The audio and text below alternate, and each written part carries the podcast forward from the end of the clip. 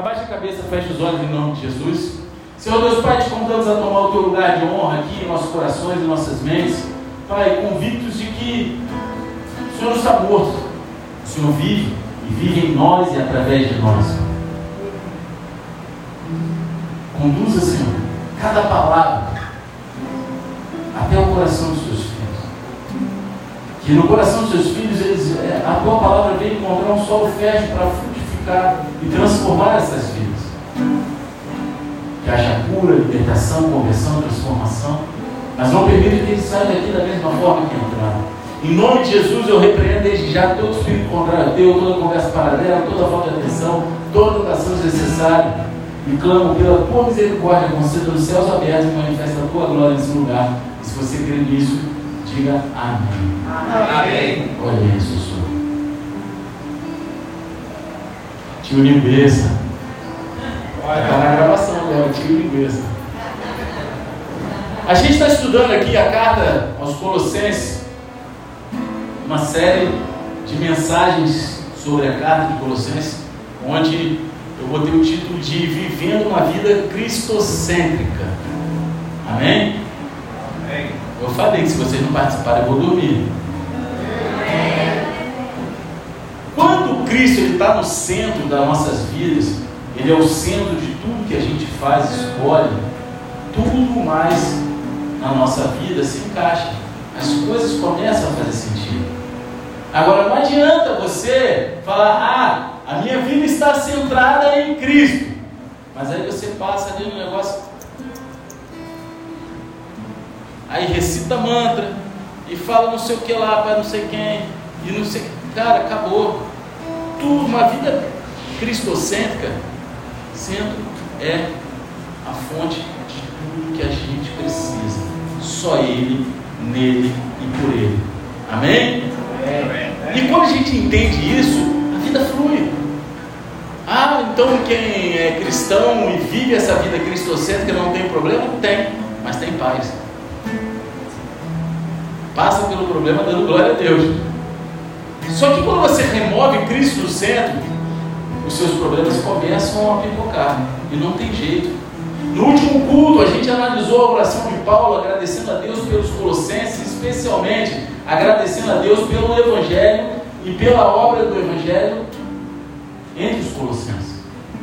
E na passagem de hoje, Paulo continua orando pelos Colossenses, só que agora ele passa a agradecer a Deus pelo Evangelho, passa de agradecer para orar pelo crescimento espiritual deles.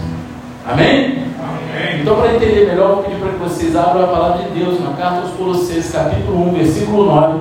Quem for achando, dá um eita glória, bem pentecostal. Se Eita você não glória! tiver a Bíblia, pega na telinha. E se você não estiver achando, abre em qualquer lugar e faz cara de que achou. Amém? E fala assim, meu Deus. Não tem meu Deus. Todos acharam? Sim ou não? Sim. Ah, foi da glória, que no meio do.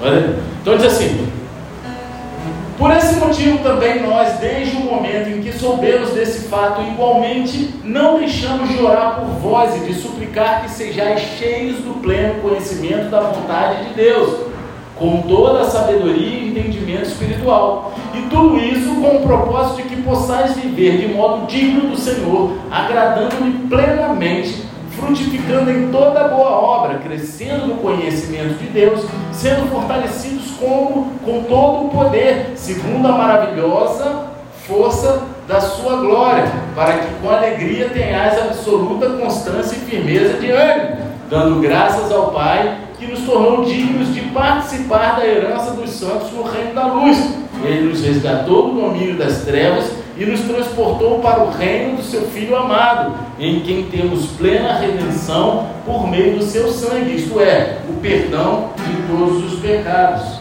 Amém? Amém. Ah, o cara foi, foi Ito, foi ele? Giovanni? Foi quem? Foi quem que botou? Foi o Rodrigo? Glória a Deus pela tua vida, né? Dá honra quem tem honra. Glória a Deus. Você não escandaliza tomar café não, né? No culto? Escandaliza? Eu não pedi, mas trouxeram, é bênção de Deus. Coração grato. Cafézinho de Deus, né, cara? Jesus tomava café, não tomava não? Fala aí. Isso não é heresia falar isso, é?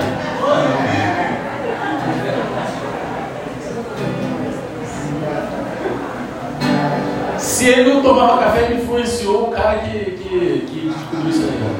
Ele botou no coração cara, cara. Café, né? É, café, né? Tem gente que tem pouco café.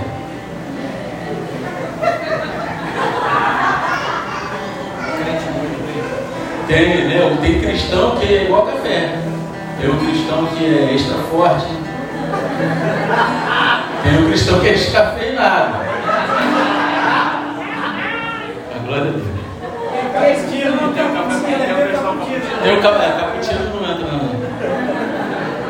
Os caputinos não entrarão no reino dos céus. Está lá em primeira heresia, estou brincando.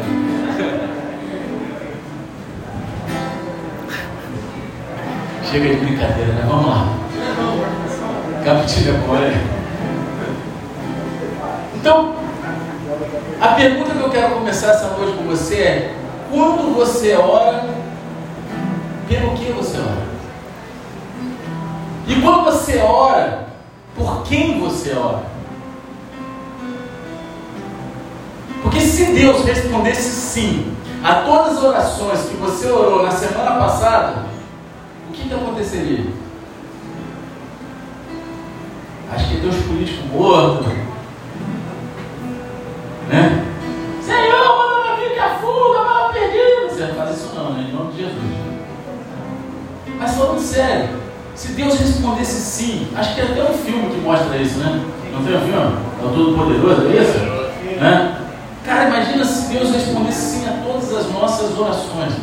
O que, que aconteceria? O reino de Deus teria avançado? As suas orações são cristocêntricas? A vida das outras pessoas seriam mudadas? Ou apenas a sua vida seria mudada? Tudo depende de quem e pelo que você está orando.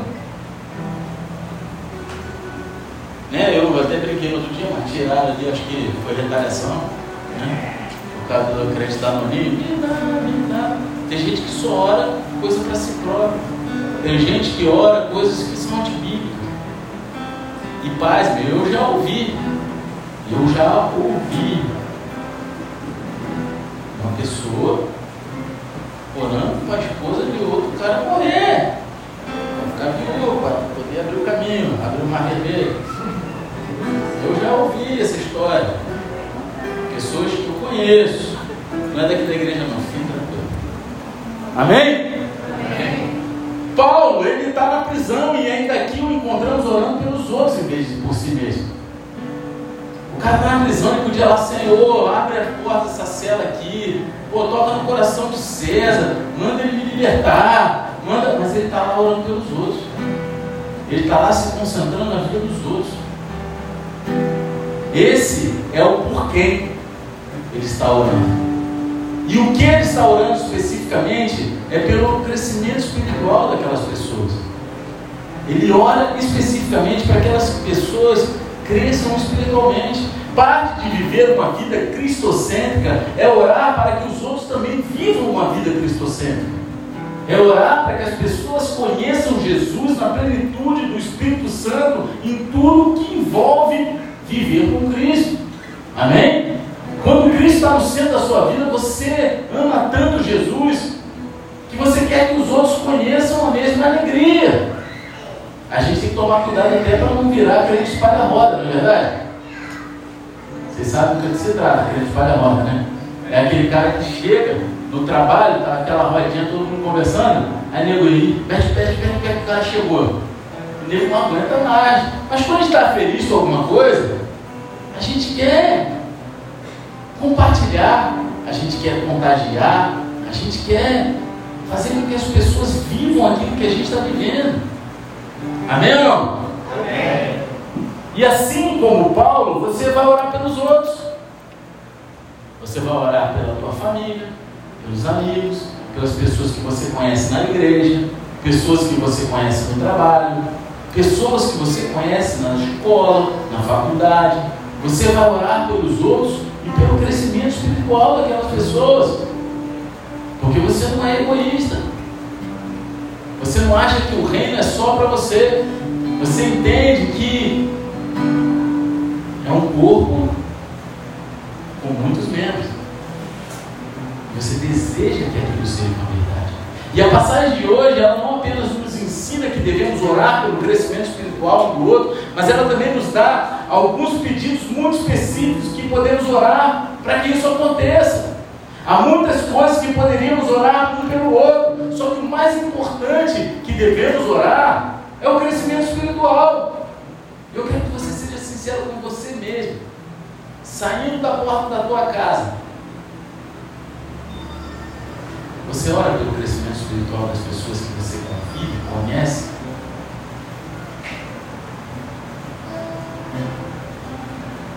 Poderíamos orar por saúde, riqueza e todas as coisas boas desse mundo, né?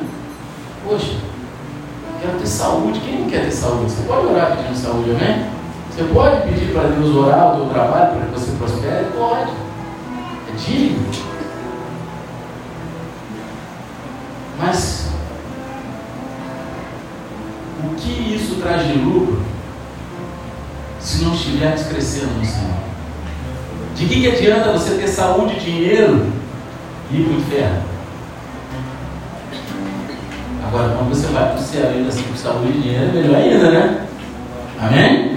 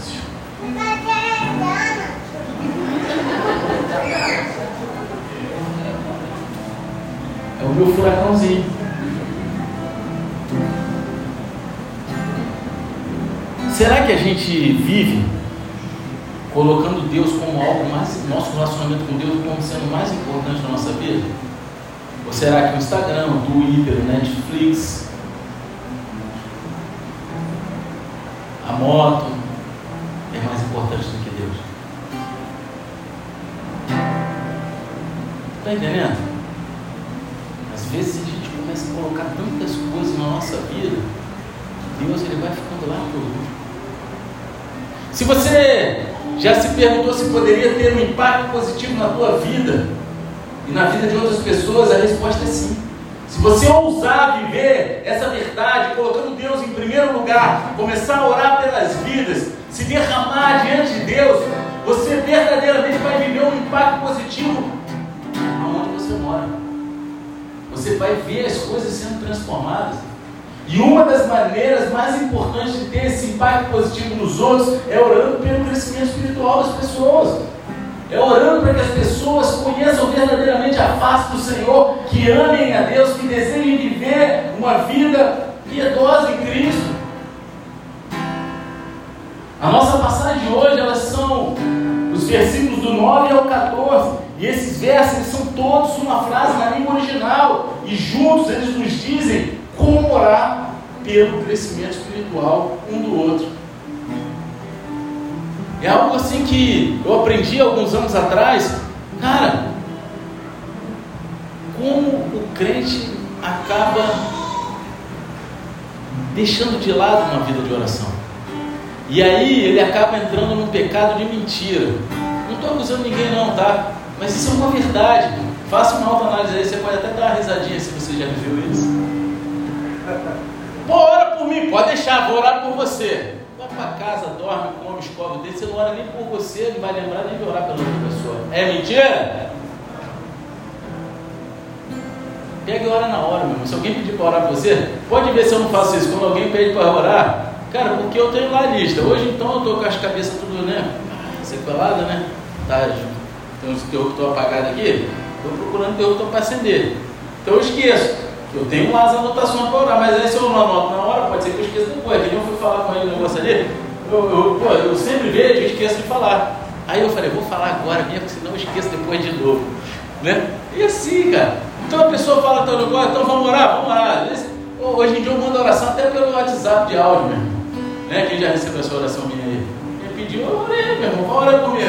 Senhor, Pai, em nome de Jesus, eu estou orando, meu irmão. Não vou deixar para depois. Então a gente tem que orar, aprender, entender que é importante. Se a gente entender que orar um pelo outro é a chave. Quem já viu aquele filme Desafiando Gigante, Vencendo Gigante, como é que é o nome? Desafiando Gigante. Cara, o negócio começou a fluir quando estava todo mundo orando, quebrantado no meio do campo lá de futebol americano, nem confessando os pecados, se derramando. É isso que a igreja precisa viver. Só que as pessoas elas têm vaidade, elas têm dificuldade de abrir o coração com o irmão e falar, cara, ora por mim por isso, ora para eu crescer nessa área, ora para eu passar por isso, ora. Por quê? O que vão achar de mim? Vão contar para todo mundo. Que se exploda, meu irmão. Quer falar da minha vida? Está perdendo tempo, podia falar da vida de Jesus. Quer falar mal de mim? Me chama, porque eu sei mais coisa de mim do que você. Então eu vou e falo mesmo. A gente tem que aprender a confessar e a orar um pelo outro.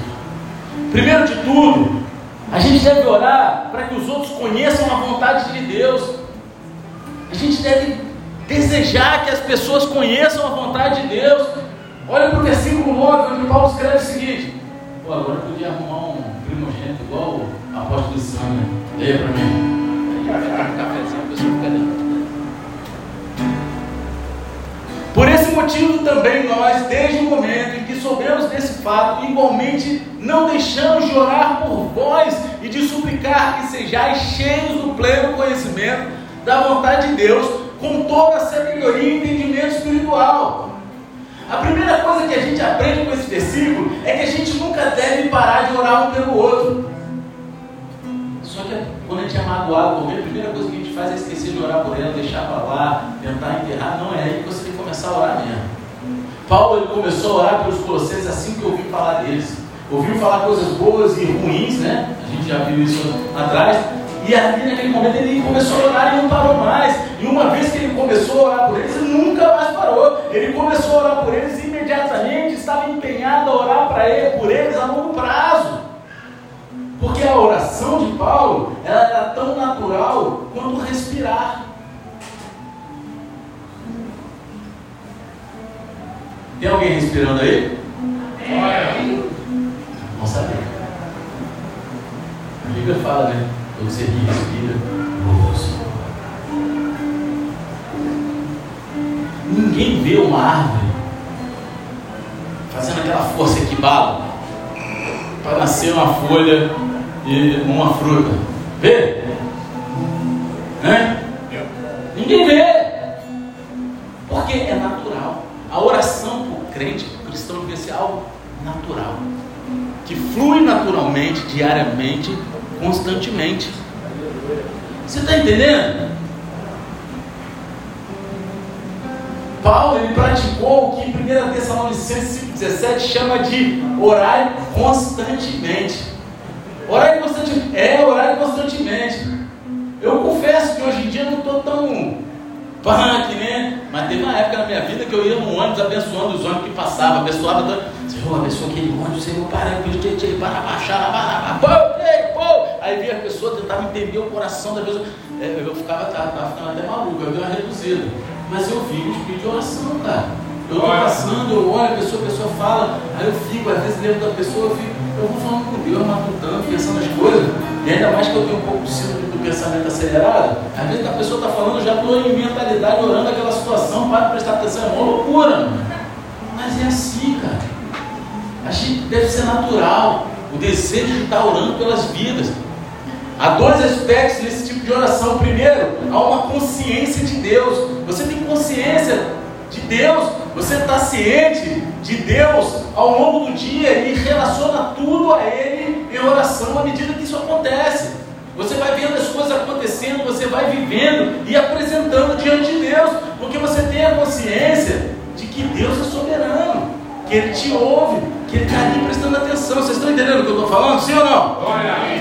mas também há uma consciência das pessoas. Você está ciente das pessoas e de suas necessidades ao longo do dia e apresenta a necessidade não só sua, mas das pessoas diante de Deus em oração. Todos nós precisamos de oração o tempo todo, então vocês nunca devem parar de orar um pelo outro. É que nesse dia aí, cara.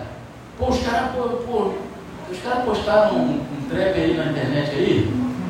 Pô, fiquei preocupado, eu orando, Senhor, Pai, santifica esse homem louco para que ele arruma varoa, manda varoa, porque o cara só pensa nisso. O outro, eu falei, põe ele para acabar, escola logo, formar logo, não sei o que, para conseguir a varoa, meu tesouro. Pô, eu tô lá orando, meu irmão, esse cara tem que se converter. Tá se escondendo aí? Eu sei que foi uma brincadeira, mas toda brincadeira tem um fundo de verdade. Mas eu tô lá, eu estejam maduros para o tempo que isso acontecer que seja do seu jeito. Claro que eu já oro. A gente tem que estar ligado ali o tempo todo, sabe? Todos nós precisamos de oração o tempo todo. Então a gente nunca deve parar de orar um pelo outro. A próxima coisa que a gente aprende com esse versículo é o que orar por outras pessoas. Colossenses 1,9, ele nos ensina que a gente deve orar para que Deus nos encha com o conhecimento da sua vontade. O conhecimento da sua vontade. Cara, olha que coisa maravilhosa. Agora lembre-se de uma coisa. Essa oração, ela se estende do versículo 9 até o versículo 14. Só que esse, esse aqui é o principal pedido de oração de toda essa parte da Bíblia. Todo o resto se baseia a partir desse simples pedido de Paulo, que Deus os encha com o conhecimento de sua vontade. Por quê? Porque o conhecimento da vontade de Deus é essencial para o crescimento espiritual. Como é que você vai crescer espiritualmente se você não conhecer a vontade de Deus? Não tiver o pleno conhecimento da vontade de Deus? Você vai ser aquela pessoa que é jogada pelo teu coração enganoso. Assim, Senhor, o coração. Está infartando, meu irmão? Aí vai sendo jogado fazendo um monte de coisa que Deus mandou. Se você conhecer, tiver conhecimento da vontade de Deus, você vai crescer espiritualmente. Oséias 4,6 fala assim: Eis que meu povo está sendo arruinado porque lhe falta conhecimento da palavra. Falta intimidade com a palavra. Falta conhecimento da vontade de Deus. Falta intimidade profunda. Efésios descreve aqueles sem conhecimento como crianças jogadas pelas ondas de um lado para o outro. Conhecer a vontade de Deus é essencial para o crescimento espiritual. Você não pode agradar a Deus se você não souber o que Deus quer de você. Quantos aqui já ficaram assim, cara, eu não sei o que Deus quer da minha vida, e parece ter um vazio, e você fica olhando assim para o infinito, sabe? Parece até aquele meme do, do Pablo Escobar, né? O que eu vou fazer? Sabe, é? Quantos já se sentiram assim? Quando você não tem, não tem o conhecimento né, de Deus para aquilo que você está vivendo, às vezes é Deus nos deixa um silêncio lá e a gente não está buscando, a gente está buscando. E a gente fica assim, sem saber por quê, porque aquele que é dependente, ele não dá um passo na direção de Deus. Ele não age na emoção. Ele vive conforme a vontade de Deus. Amém? Amém. Você não tem como agradar a Deus se você não souber o que é. Os falsos mestres de Colosso, eles afirmaram estar cheios de todos os tipos de conhecimento especial e secreto. Mas aqui Paulo ele ora para que os colossenses possam ser preenchidos com o conhecimento da vontade de Deus. Assim, eu vou trazer uma coisa prática para você entender. Como você vai agradar a Deus se você não, não tem o conhecimento daquilo que Ele quer? Conhecimento de Deus. É a mesma coisa. Se você convidar a pastora na tua casa, você serviu uma tigela de açaí para ela, você não vai estar agradando ela, ela odeia açaí. Eu não sei quando na vida dela comeu terra, mas ela diz que açaí tem gosto de terra. Mas se você me der, você vai ficar feliz, cara. Você entendeu? Então, se você oferecer, fizer algo para Deus que, que não agrada a Ele, Agora, quando você conhece Deus, você vai fazer só coisas que agradam a Ele. Quando você conhece a pastora, você sabe que ela não gosta de açaí. Quando você me conhece, você sabe que não tem o que eu não gosto, que eu como de tudo, até parede com, com sal eu como. Entendeu? É, é, é essa a história. Então, Então, quando você conhece uma pessoa, você sabe agradar. Sabe quando você tem intimidade com a pessoa, você vai receber ela na tua casa? Você prepara tudo do jeitinho que a pessoa gosta e agrada a pessoa. Né? No íntimo. Porque não é só o ato de receber bem, é receber bem com aquilo que a pessoa gosta. Cara, isso é maravilhoso. E Deus, ele se sente assim quando a gente tem o pleno conhecimento da vontade dele. Porque a gente faz tudo nos mínimos detalhes. Estão entendendo? É. Paulo, ele não está necessariamente falando da vontade específica de Deus para a sua vida, embora isso seja incluído aqui também, mas sim da vontade e dos desejos de Deus conforme refletido em Sua palavra. Essa é uma oração paralela à oração do Senhor quando oramos, assim na terra como no céu. Exceto que agora estamos falando de orar especificamente um pelo outro, amém? Amém ou não? Amém. Então oramos para que Deus nos encha com o conhecimento da sua vontade. Então também oramos por sabedoria e entendimento espirituais. E essa parte da oração explica o como de ser preenchido com o conhecimento da vontade de Deus. Que o que da oração de Paulo é que eles possam ser preenchidos com esse conhecimento. O como é através de toda a sabedoria e entendimento espiritual. Como? Como que eles vão ser cheios do conhecimento da vontade de Deus? Através de toda a sabedoria e entendimento espiritual. Paulo ele ora pela sabedoria espiritual e pelo entendimento, porque tanto a sabedoria quanto o entendimento vem através do Espírito de Deus, não vem através do raciocínio humano, de uma lógica humana, daquilo que a gente contempla com os olhos, não. Provérbios 9 e 10 diz assim: O temor do Senhor é a chave da sabedoria. Você teme a Deus? Então você está apto a ser uma pessoa sábia. A Bíblia vê a sabedoria como uma capacidade de aplicar a vontade de Deus a várias situações da sua vida. Quer que eu repita? Quer? Vai para o Facebook? Senão não repito, não, estou brincando. A Bíblia vê a sabedoria como a capacidade de aplicar a vontade de Deus a várias situações da vida. Olha. Entendimento já é a capacidade de reunir fatos e informações, ver as relações entre diferentes coisas da vida e tirar as conclusões adequadas. Então, mais uma vez, essa não é a sabedoria secreta dos falsos mestres que estava disponível apenas para uma elite separada por aqueles caras lá que estavam pregando um monte de heresia em Colossenses. Não! Mas sim, essa era a visão espiritual disponível para todos os cristãos através do Espírito Santo e da palavra de Deus. Está acessível para todos nós. É só você se derramar. Você quer ter um impacto na vida de outras pessoas? Quem quer ter um impacto na vida de outras pessoas? Dá um glória a Deus aí. Sabe, joga as cadeiras. Vamos embora. Você quer ter um impacto positivo na vida das pessoas? Ora por elas. Você ora. Não adianta reclamar. Não adianta bater de frente.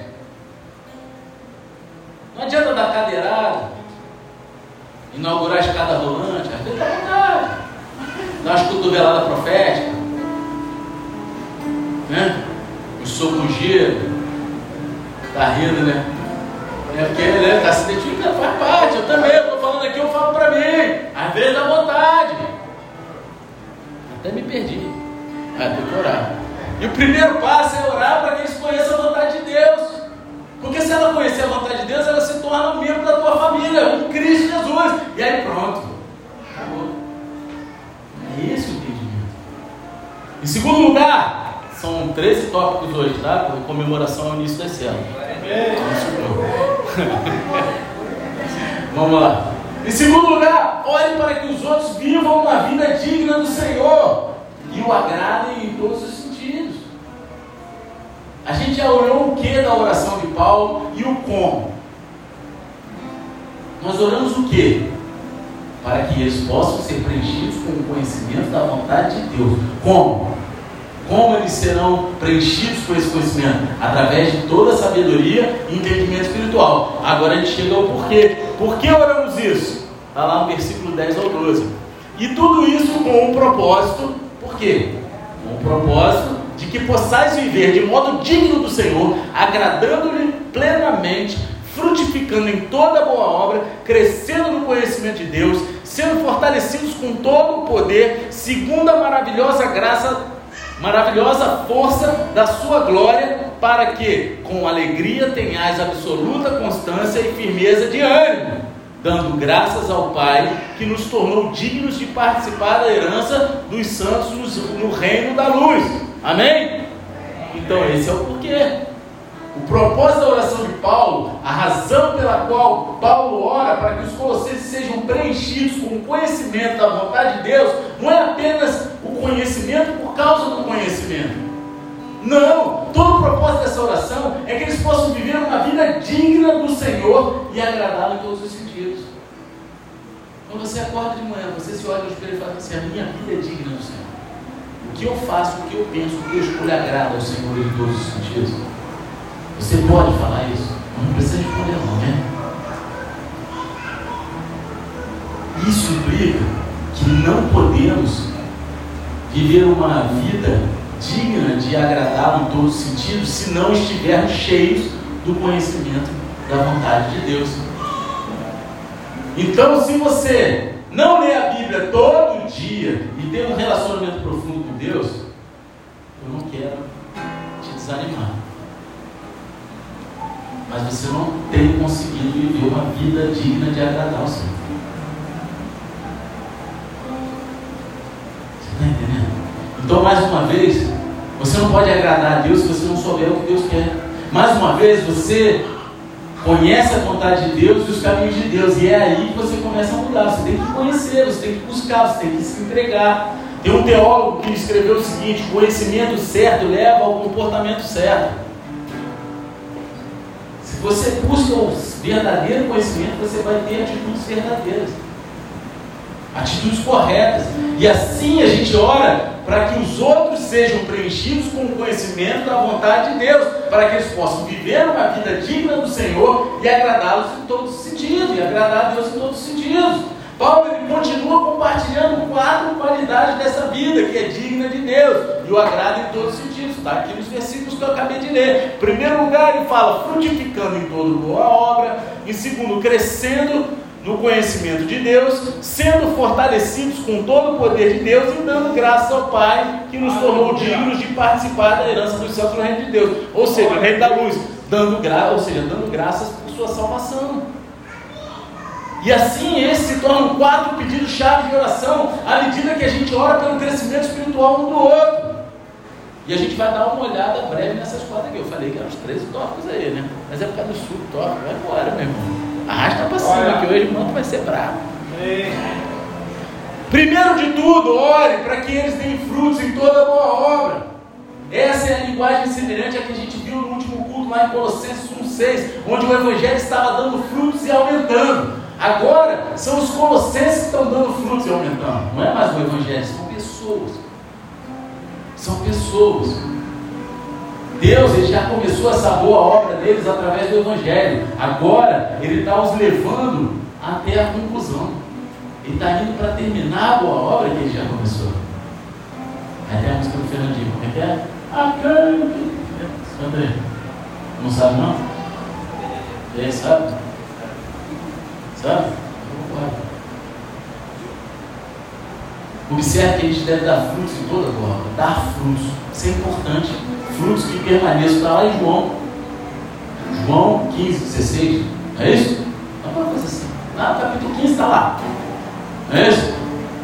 Está lá. Frutos e frutos que permaneçam. A gente tem que dar frutos em toda boa obra, em todas as coisas, seja no trabalho, em casa, na escola, no serviço, na igreja, tem que dar frutos frutos. Deus ele quer que você seja um cristão frutífero.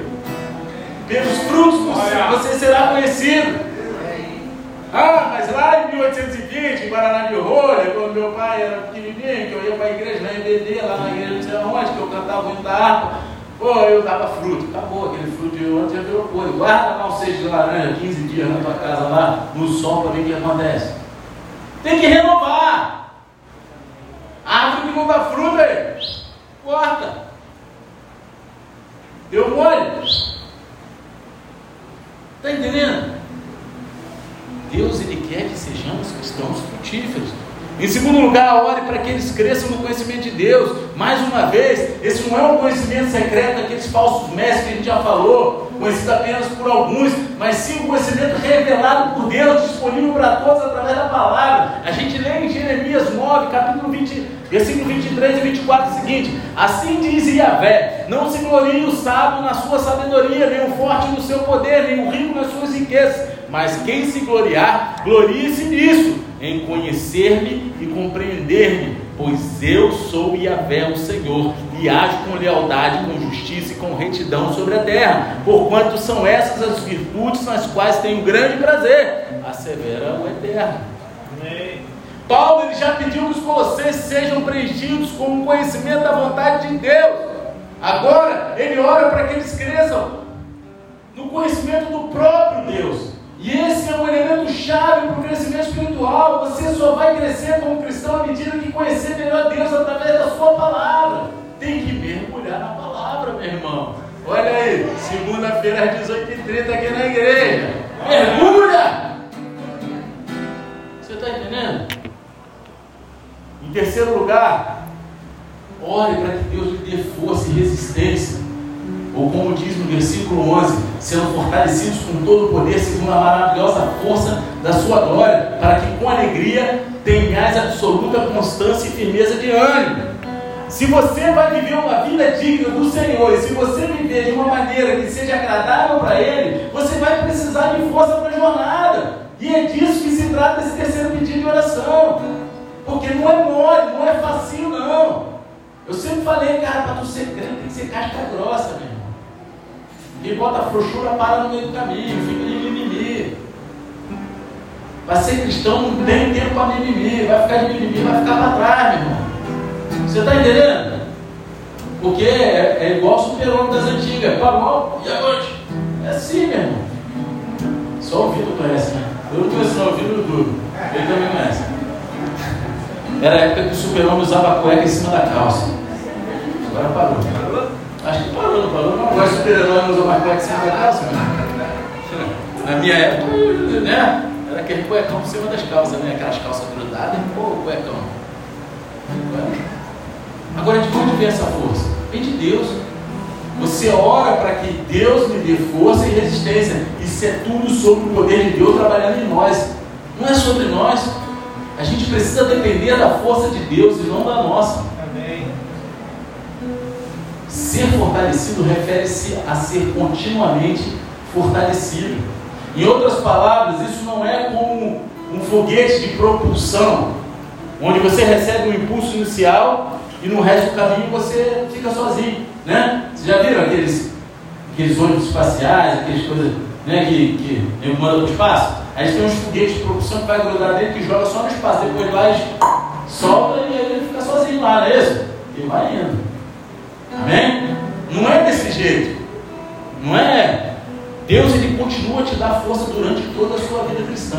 Ele não te joga no meio da parada e te abandona lá e deixa você sozinho. Ele não é um foguete que dá força só para começar. Ele vai do início ao fim, de A a Z.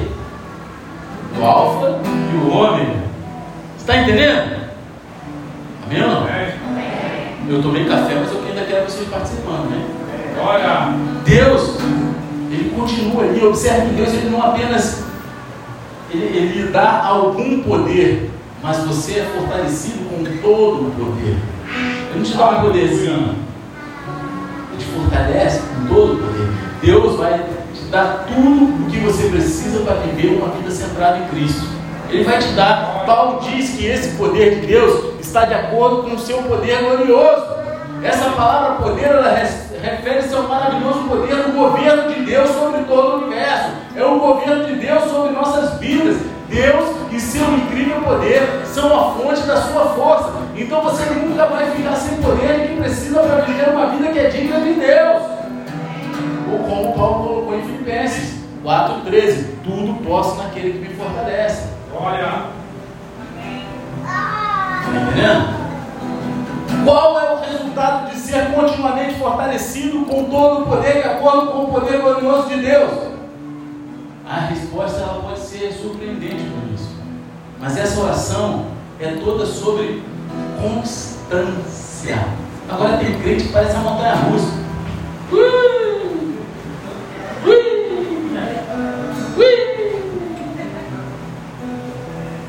Para que com alegria tenhais absoluta constância e firmeza de ânimo. Constância refere-se a uma persistência constante, resistência até que você atinja o objetivo. Mas por que, tem tanta gente que para no meio do caminho? Porque não alcançou aquilo que foi orado lá no início. Está entendendo? A mesma palavra é usada em Hebreus 12, 1, quando fala de um corredor que corre a corrida com resistência. É uma maratona. Se você botar, olha gente, eu vou eu vou passar, eu já passei, vou passar, porque teve um som de livre, 30 mil avisos, falei pra caramba, café, vocês me perdoam? Amém. Quem não perdoar, meu irmão, marca gabinete, tem um suco de uva com mais, nos troca casa. Peço perdão de novo. Amém? Porque faz parte. Eu não gosto de atrasar, não, gosto de começar no início, fazer pá, mas acontece. Deus está no mão. Amém? Então é uma maratona. Se você botar um cara que é um corredor de 100 metros raso para correr a maratona, ele não vai aguentar, porque ele não tem resistência, ele não tem a constância para permanecer em alta velocidade durante um bom período de tempo. Ele só dá explosão e acabou. Está entendendo? Isso não é suportar algo passivamente, mas sim persistir ativamente através de testes seremos provados a vida inteira. Mas e aí, você vai desistir? Vai ficar igual aquele filho de eu não consigo, né? Chaves. Aí entra dentro do barril. É isso? A constância. Não é aquela tia idosa que você tem, a tia Constância. Não. Uma tia Constância? É mais fácil, vai anotar, né? Quem tem a tia Constância aí? Eu não tenho mas passou. Eu falei. Então, se há constância e depois também há firmeza de ânimo ou paciência, tem que ter.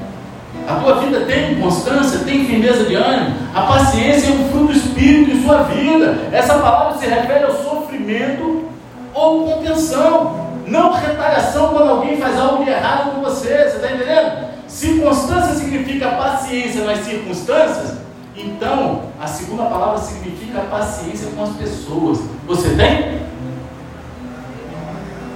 Paciência com as pessoas? Ou você quer logo quebrar a carinha? Que é o depois. É. Dar um bandão de frente, quebrar cinco dentes, o externo.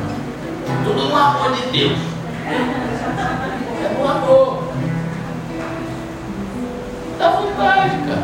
Mas aí o Espírito Santo vem. Não, pode ser assim. A gente vai lá dar um abraço. Caso aquele abraço de que ela costelinha, mas é no amor. Você está entendendo? A gente tem que ter paciência com as pessoas. Às vezes a gente precisa de mais força para lidar com as pessoas do que com as nossas circunstâncias reais. Às vezes a gente passa o pau, tá quebrando um monte de coisa. Aí vê a galera, pô, no dia que tu não dorme, tu não tá sem café. Aí, meu irmão maluco. É porque eu vou ter que abrir uma Aí tu fala assim, Senhor? Até brinquei para não falar, não, já estou atrasado, não posso gritar. Vocês estão brincando com fogo, cara, a pastora vai bater em mim. É que nem ontem eu brinquei, né? Brinquei falando, pô, mas hoje eu estou de parabéns, né? Ela falou, por quê? Porque ela sabe que eu sou um cara que, se eu vou num lugar aí e, e eu estou pagando para comer e tal, eu não sou muito bem atendido, eu já não, não volto mais lá, né? Porque, pô, se tu vai gastar dinheiro, vai gastar dinheiro ainda pode nos tratar mal. Aí eu sentei num lugar para comer, caraca, o cara o cara trouxe parada errada, levou o copo do açaí do Davi antes de acabar, levou a Coca-Cola, foi embora, açaí pegando, o cara aceleradão, mas eu olhei assim, eu fiquei, eu, Deus não botou misericórdia pela vida do cara. Botou. Sabe, eu fiquei tratando um amor, troquei uma ideia com ele, mostrei foto da minha moto, abri um caminho que eu sei que eu vou voltar lá e vou falar de Jesus para ele. Não era o momento ainda de falar. Saí de lá mó pai. Se fosse outra época, eu não ia falar nada com ele, não, mas esse era boladão. Não ia tirar minha paz, não ia querer nem comer direito ir embora. Tá entendendo? É, cara, eu sou gente. Não é isso? Sou pessoa. Mas aí eu falei, hoje eu tô indo parabéns, meu irmão. Hoje é meu aniversário.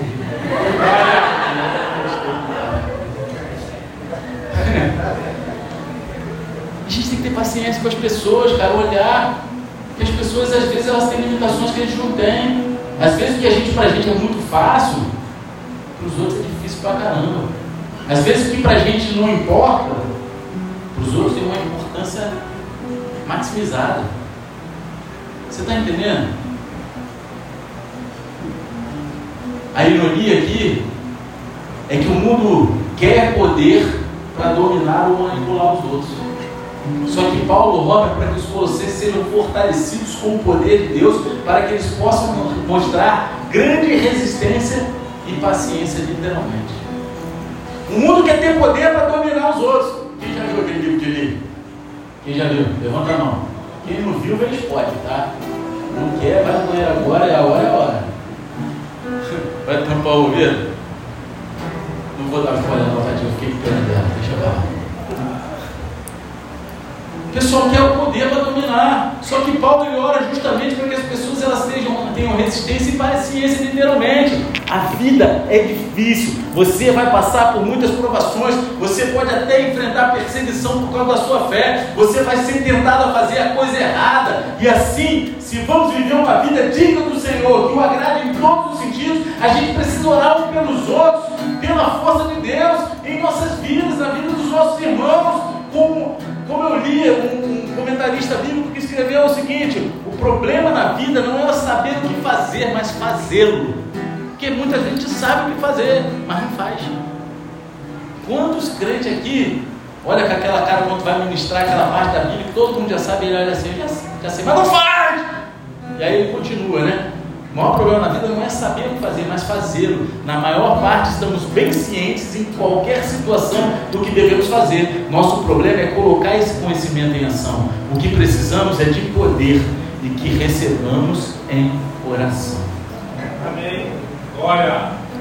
Então, em quarto lugar, oramos para que eles deem alegremente graças por sua salvação.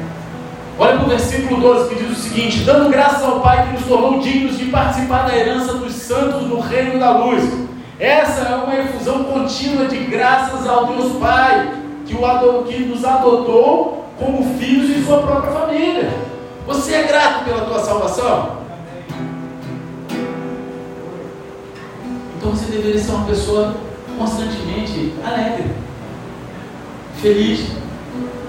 Você está entendendo? Deus, Ele não apenas nos adotou como seus filhos, mas nos qualificou. Está entendendo? Olha. Ele nos, nos tornou dignos. Amém? Aleluia. Nos tornou dignos de participar da herança. Ele nos tornou dignos. Não somos dignos, mas Ele nos tornou. Estão entendendo? Nas Olimpíadas, cada atleta precisa se qualificar para competir, não é isso? Tem aquele pré-olímpico, jogos pré-olímpicos aí, a galera vai aí, natação, tem que atingir o pô, pá, pá, tem, né? E vai, pá, tem que passar. Né? O cara tem que ser qualificado para entrar lá e competir. Eles trabalham duro para se qualificar, porque se não se classificarem, se não se qualificarem, eles não entram. Mas observe que quando se trata de salvação, a gente não se qualifica, a gente não consegue, não há nada Melhor ainda, Paulo diz que Deus nos tornou dignos, Ele nos tornou dignos. Já aconteceu no passado, é, um, é algo que já foi consumado. Quando isso aconteceu? Quando Deus nos tornou dignos da salvação? Há mais de dois mil anos atrás, quando Jesus morreu na cruz por mim e por você. Aleluia. Esse era o momento que a igreja devia cair no chão, gritar glória a Deus, chutar as cadeiras, meu irmão. É que eu falei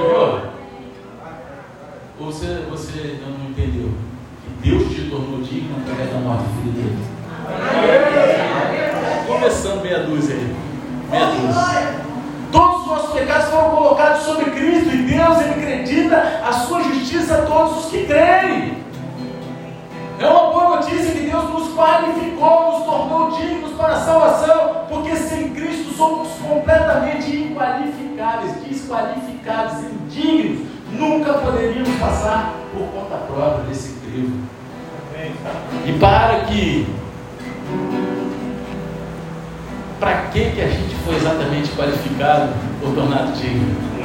Paulo disse, para participar da herança dos santos.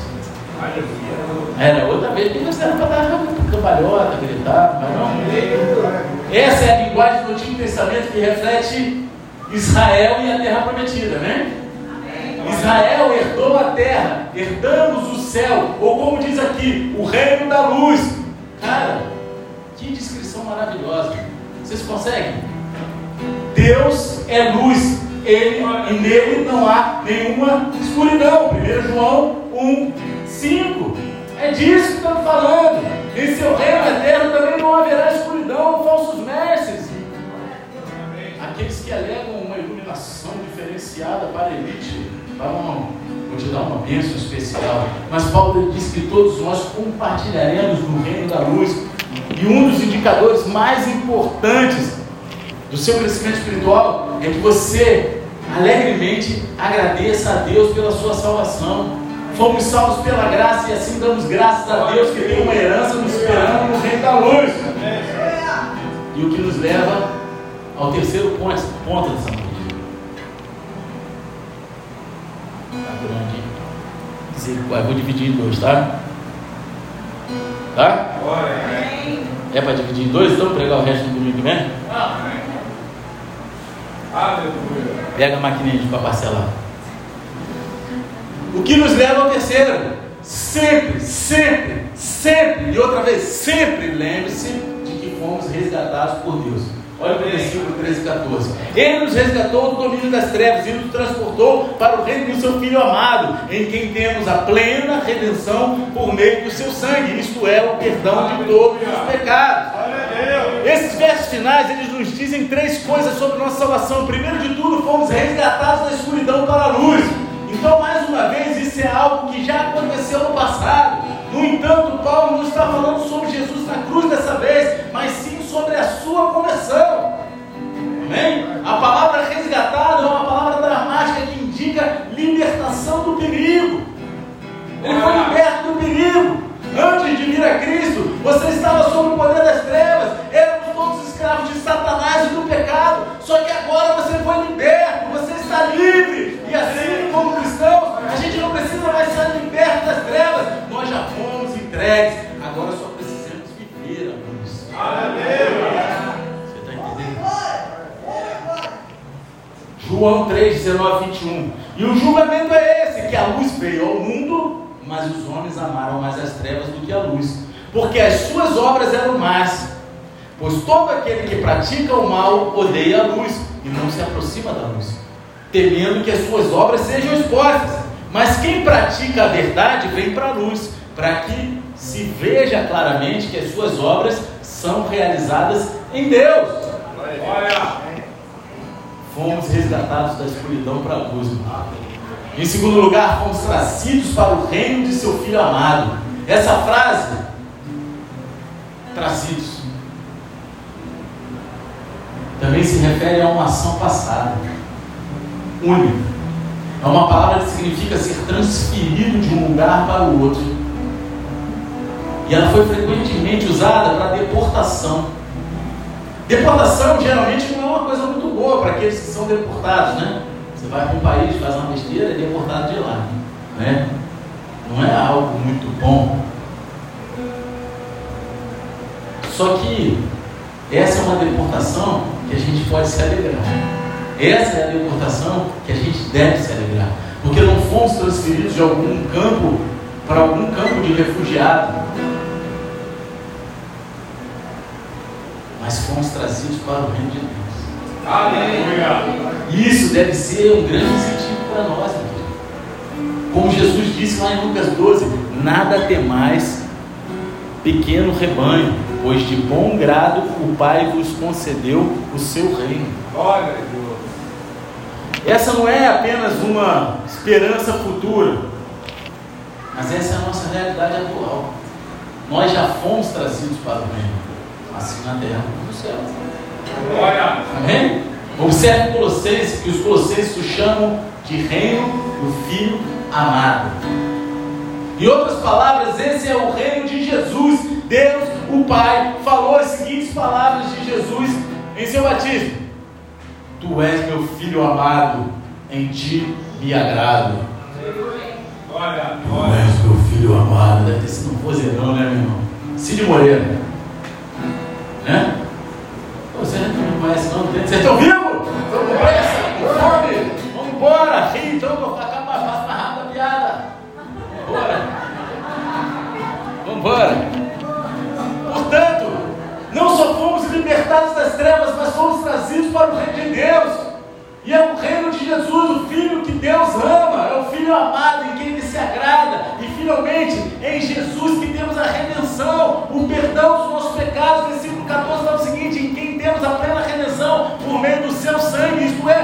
o perdão de todos os pecados. Redenção é outra palavra do Antigo Testamento, ela foi usada para a redenção dos israelitas lá no Egito. A palavra redenção significa liberdade completa e liberação com base no pagamento de um preço. O custo da liberdade de Israel foi o preço dos filhos primogênitos dos egípcios. Amém? Amém. O custo da nossa liberdade foi o preço da morte de Jesus na cruz.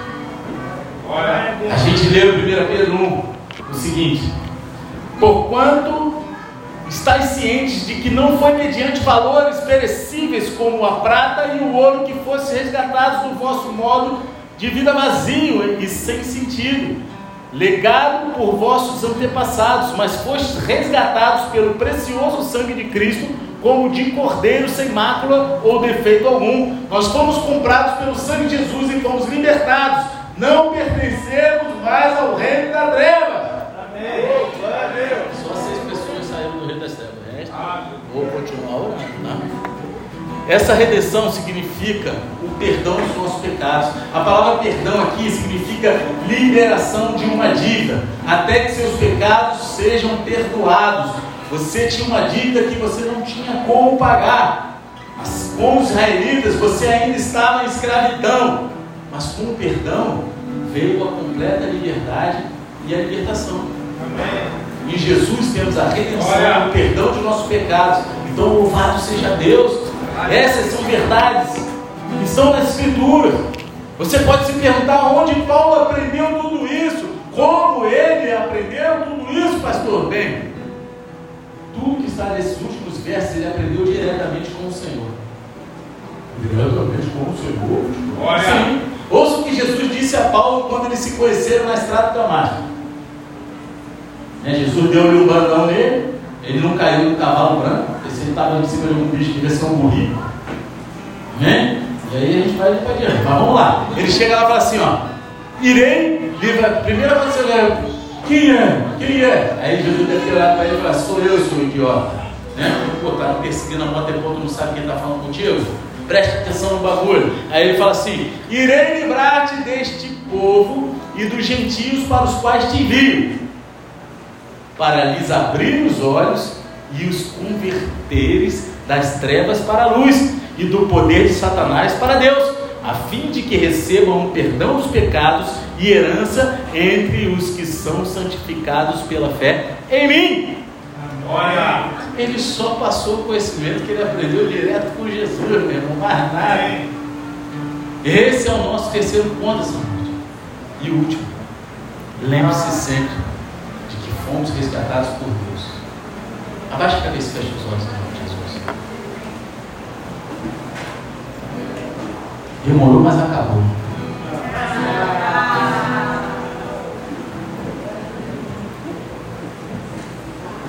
Muitas coisas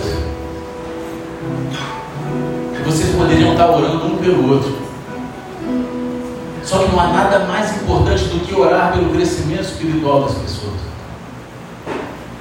Paulo, ele basicamente nos ensina duas coisas em nossa passagem dessa noite. Ore pelos outros mais do que por si mesmo. E ore pelo crescimento espiritual mais do que qualquer outra coisa. Um teólogo famoso disse o seguinte: não há nada nesse mundo tão prático quanto a oração. E aqui, nesses seis versículos, Paulo, ele nos dá algumas coisas muito práticas que podemos orar pelos outros. Alguns pedidos chaves para adicionar ao seu repertório de oração. Agora lembre-se, parte do viver uma vida cristocêntrica é orar para que os outros também vivam uma vida cristocêntrica. Oro para que esses versos sobre oração mudem a vida da igreja em oração. Que a oração seja transformada enquanto você ora pelo crescimento espiritual no outro. Fica de pé. De olhos fechados. Eu quero fazer duas orações. A primeira oração é com você. Tem vindo aqui há pouco tempo, tem frequentado outra igreja, está nos visitando. Mas essa noite você entendeu que você precisa entregar a sua vida para Jesus. Que o primeiro passo é você reconhecer que Jesus ele te salvou, ele te perdoa, ele é o Senhor sobre a tua vida. Se você quer entregar o teu coração essa noite, reconhecer Jesus como teu único Senhor e Salvador, coloca a tua mão no teu coração e repita comigo. Senhor Pai, Senhor Pai, me perdoa me perdoa por todo o tempo todo o tempo que andei longe de que Ti. andei longe de ti. Mas essa noite nessa noite eu entrego. Eu entrego meu coração. Meu coração no Teu altar. No teu altar. E reconheço e que reconheço Jesus Cristo, que Jesus Cristo, aquele aquele que morreu na cruz por que mim morreu na cruz por e ao terceiro dia e ao terceiro dia ressuscitou, ressuscitou. é o meu único. É o meu único. E suficiente e suficiente Senhor e Salvador. Senhor e Salvador. Pai, Pai, escreve meu nome escreve meu no nome livro da no vida livro da e vida. me conduza e me conduz até a eternidade. até nome de Jesus. Em nome de Jesus. Amém. Amém. Continua com a tua mão no teu coração, Senhor Deus Pai. Eu apresento essas vidas aqui no teu altar, são filhos e filhas se arrependeram. A tua palavra diz que a festa nos céus quando um pecador se arrepende. Então eu creio que nesse momento os teus anjos estão em festa nesse lugar, Pai. Pai, mas eu te peço, livres de toda a retaliação do inferno, que eles possam se sentir amados dentro da tua casa, que é a tua igreja, sendo um com o teu corpo, que é a tua igreja, e amando, para que todos reconheçam a Ti na vida deles. Que eles permaneçam no caminho da Tua retidão, sem desviar nem para a direita nem para a esquerda. Mas que, como Paulo falou, eles possam no grande dia dizer: Combati o bom combate, acabei a carreira e guardei a fé. Em nome de Jesus. Amém. e amém. Agora eu quero fazer mais uma oração você que está aqui dentro dessa casa. E você, conforme foi falado aqui, você conhece todas essas verdades, você já ouviu várias vezes, você já leu a Bíblia toda, você conhece. Mas infelizmente, você ficou muito distante dessa verdade. Mas infelizmente, a tua vida pouco a pouco foi se tornando um pouco egoísta. Talvez a pandemia nos tenha nos tornado introspectivos, vivendo algo que precisávamos também dar atenção para a família, um pouco mais dentro de casa, e acabamos esquecendo do resto, esquecendo que aqui não é uma pirâmide. O corpo de Cristo e a igreja do Senhor não é uma pirâmide onde um está lá no alto e o resto o sustenta. Onde todos deveriam estar caminhando de encontrada, crescendo espiritualmente no conhecimento da vontade de Deus. Até o grande dia. E se você sabe que você se afastou dessa verdade, não que você tenha desviado, mas Deus quer restaurar a tua vida de oração, de adoração. Deus quer restaurar o teu amor pelas vidas. Sabe o teu lugar agora? Que Deus quer mudar a tua verdade. Ele quer escrever uma história através da tua vida e na tua vida. Sai do teu lugar. Não tenha vergonha. Porque muitas vezes a gente. A gente começa a olhar muito para dentro de nós mesmos e nos perdemos dentro da vontade de Deus. Só que Deus escolheu essa noite para te falar o seguinte: que Ele te ama, mas para que você cresça, primeiro você tem que viver buscando incessantemente conhecimento da vontade de Deus. Você tem um desejo de orar pelas vidas que te rodeiam. Ah, pastor, mas aquela pessoa que me perturba, aquela pessoa que pisa no meu calo, aquela pessoa que é uma pedra no meu caminho. E essa pessoa, Deus está fazendo isso para que ela chame a tua atenção para que você chamando a atenção, ele está ligando um outdoor gigante naquela pessoa, olhe por mim,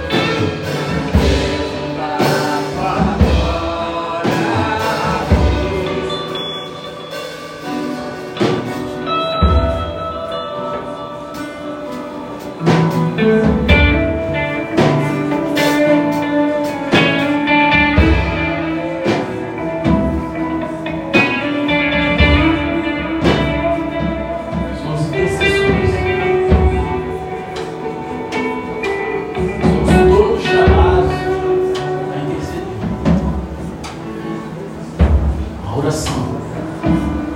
Ela é a base do